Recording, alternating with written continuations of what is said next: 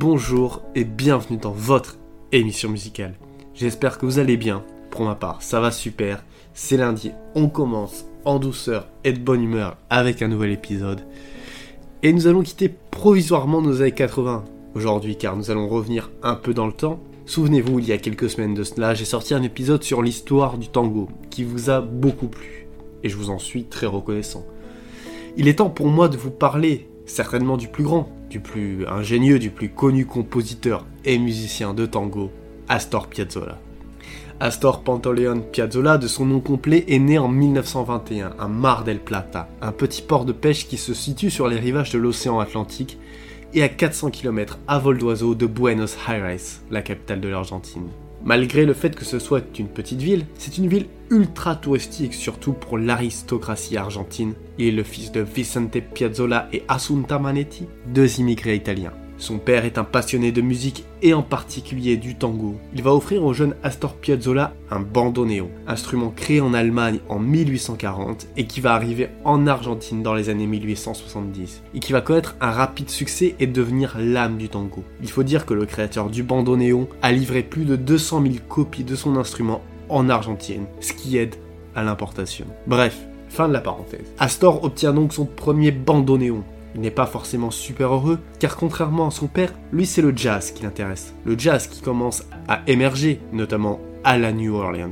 On l'a vu dans l'épisode sur l'histoire du jazz que je vous invite à écouter. Dans le même temps, il va découvrir aussi la musique baroque et la complexité du compositeur Jean-Sébastien Bach avec sa voisine qui pratique le piano toute la sainte journée. En 1924, à l'âge de 3 ans, avec ses parents, il déménage plus au nord, à New York aux États-Unis. Et c'est à ce moment qu'il commence sérieusement l'étude du bandoneon. C'est aussi à ce moment qu'il rencontre le maître déjà établi du tango, Carlos Gardel. Carlos Gardel qui est notamment connu aujourd'hui pour son tango Por una cabeza.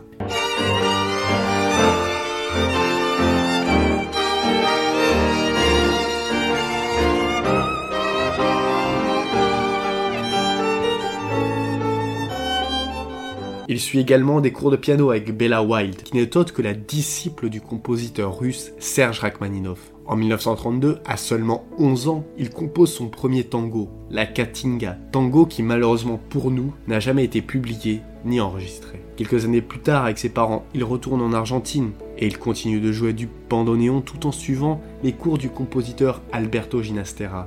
Il joue dans des groupes locaux, mais c'est lors d'un concert du violoniste Elviono Vardero que Piazzolla va avoir le déclic et trouver une nouvelle façon de jouer le tango. Et ainsi, il va créer son premier ensemble, le Quartetto Azul, dans le style de Vardaro. Mais le véritable changement, c'est à partir de 1938 où il déménage à la capitale, Buenos Aires.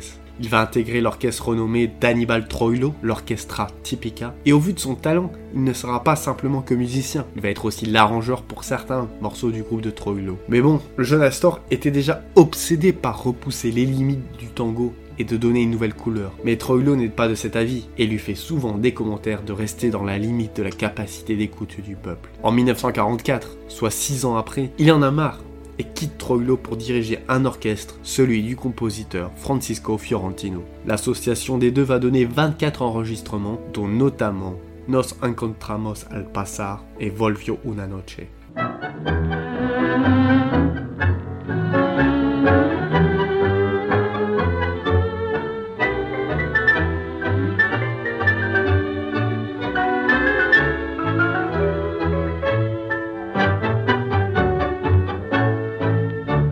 C'est une période de forte créativité, car il va aussi créer son propre orchestre Tipica, avec des tangos comme Preparense, Lo que ou Con el cielo en la manos.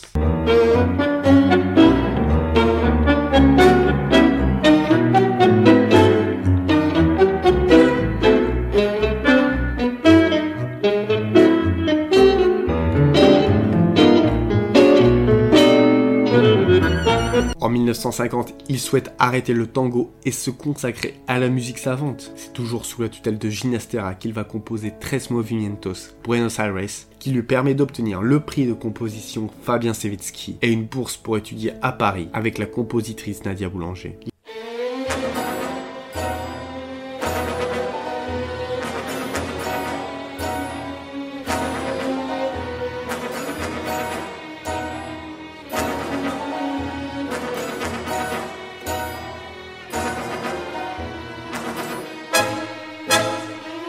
Déménage alors à Paris et il lui montre ses compositions pour orchestre. Elle n'est pas convaincue et lui demande ce qu'il faisait dans la vie avant de venir. Il lui raconte un peu honteusement qu'il joue du tango et lui joue une de ses œuvres. Et là, la sagesse et le génie de Nadia Boulanger a lieu. Elle lui donne l'idée d'utiliser les musiques populaires, mais en utilisant le langage contemporain. Il va travailler d'arrache-pied et enregistrer avec l'Orchestre de Paris ses compositions les plus célèbres, Maroni Azul et Noninho.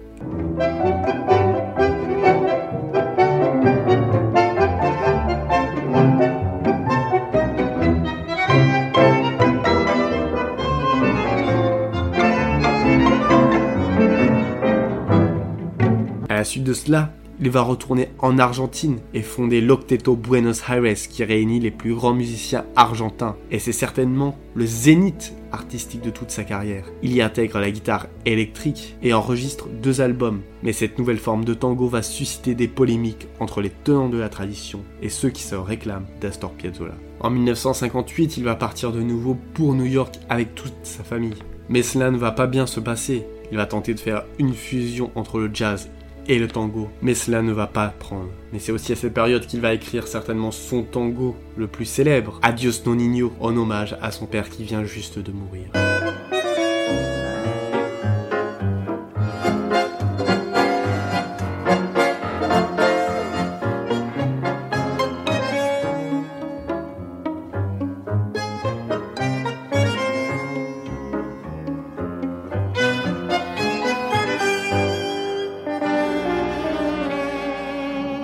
Deux ans plus tard, il rentre à Buenos Aires et forme le Quinteto Nuevo Tango, bandoneon, piano, violon, guitare électrique et contrebasse. Et c'est là qu'il va enregistrer la majorité de son œuvre avec des titres comme Decarissimo, Milonga Triste, Cafetín de Buenos Aires. Quelques années plus tard, en 1963, il revient avec de nouveau le Nuevo Octoto qui instaure de nouveaux timbres comme la flûte, la percussion et la voix. Avec ce groupe, ils vont quand même jusqu'à performer au Philharmonic Hall de New York en 1965. Et cette année-là, c'est aussi la présentation de son tango, Veranio Porteño, qui est le début des nombreux autres grands tangos, notamment les Quattro Estaciones, les quatre saisons en français.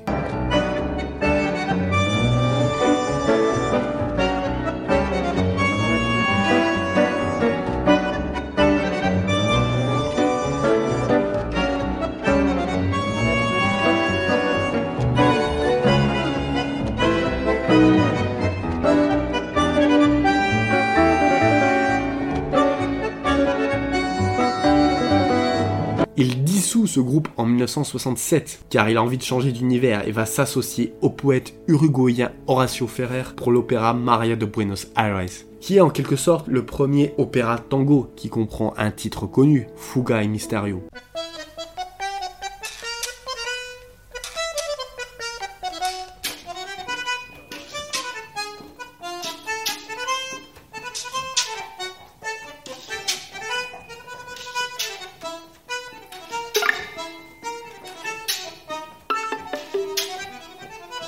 L'opéra va être sujet à de nombreuses critiques, notamment au niveau du texte qui critique la religion catholique, qui est omniprésente en Amérique du Sud. Cet opéra va avoir raison de ses économies, mais il va revenir avec la chanteuse Amelita Baltar avec les titres. Avec le titre Balada para un loco, qui va lui redonner la célébrité.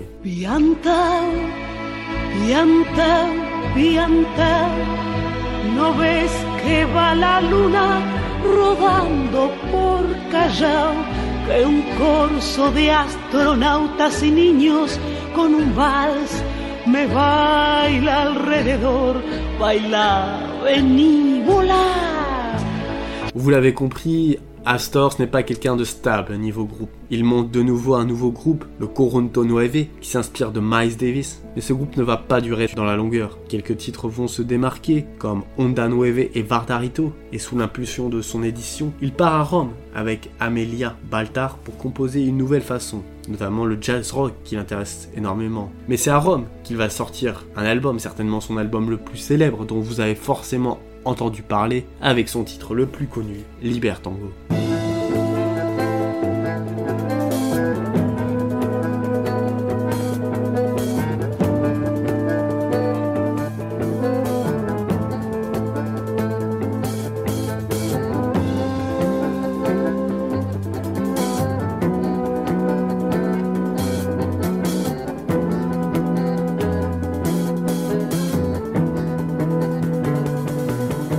Va apprendre en 1975 le décès d'Annibal Troilo, chef de son premier groupe. Il lui écrit en hommage la suite Troilé Anna. L'année suivante, il compose une série de pièces qui fait allusion au championnat du monde de football qui se déroule alors en Argentine sous la dictature militaire sanguinaire instaurée en 1976.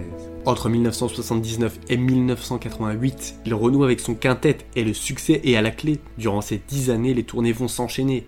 Des compositions telles que Esqualo, Molonga Loca et des musiques de films seront composées. Parmi de nombreuses interprétations, on peut noter un magnifique récital du quintet en 1987 dans le Central Park de New York. Malheureusement, en 1988, les problèmes de santé vont commencer. Il va être opéré d'un quadruple pontage coronarien. Le nom est compliqué, mais en gros, c'est une opération pour rétablir la circulation sanguine d'un patient souffrant d'une maladie coronaire. Cela ne va pas l'empêcher de continuer et de constituer un nouveau groupe, l'Octeto Buenos Aires. Avec ce groupe, il va principalement jouer ses anciennes compositions, mais les problèmes de santé vont le suivre et il doit arrêter de se produire et le groupe est dissous un an seulement après sa formation en 1990. Cette année, il est victime d'une thrombose cérébrale qui va le laisser paraplégique et il va mourir deux ans plus tard, en 1992, à Buenos Aires. La citation qui définit le mieux l'œuvre d'Astor Piazzolla, c'est celle-là. J'écoute du tango depuis l'âge de 8 ans et je reconnais que certains de ces grands musiciens ont influencé ma musique. Je les respecte parce qu'ils ont trouvé un style propre. Quand on crée, il faut avoir son propre style. Sans style, il n'y a pas de musique. Voilà, c'était tout pour cet épisode sur Astor Piazzolla. J'espère qu'il vous a plu. Comme d'habitude, n'hésitez pas à le partager, c'est le meilleur moyen d'aider la chaîne. En attendant, moi je vous dis à vendredi pour un nouvel épisode.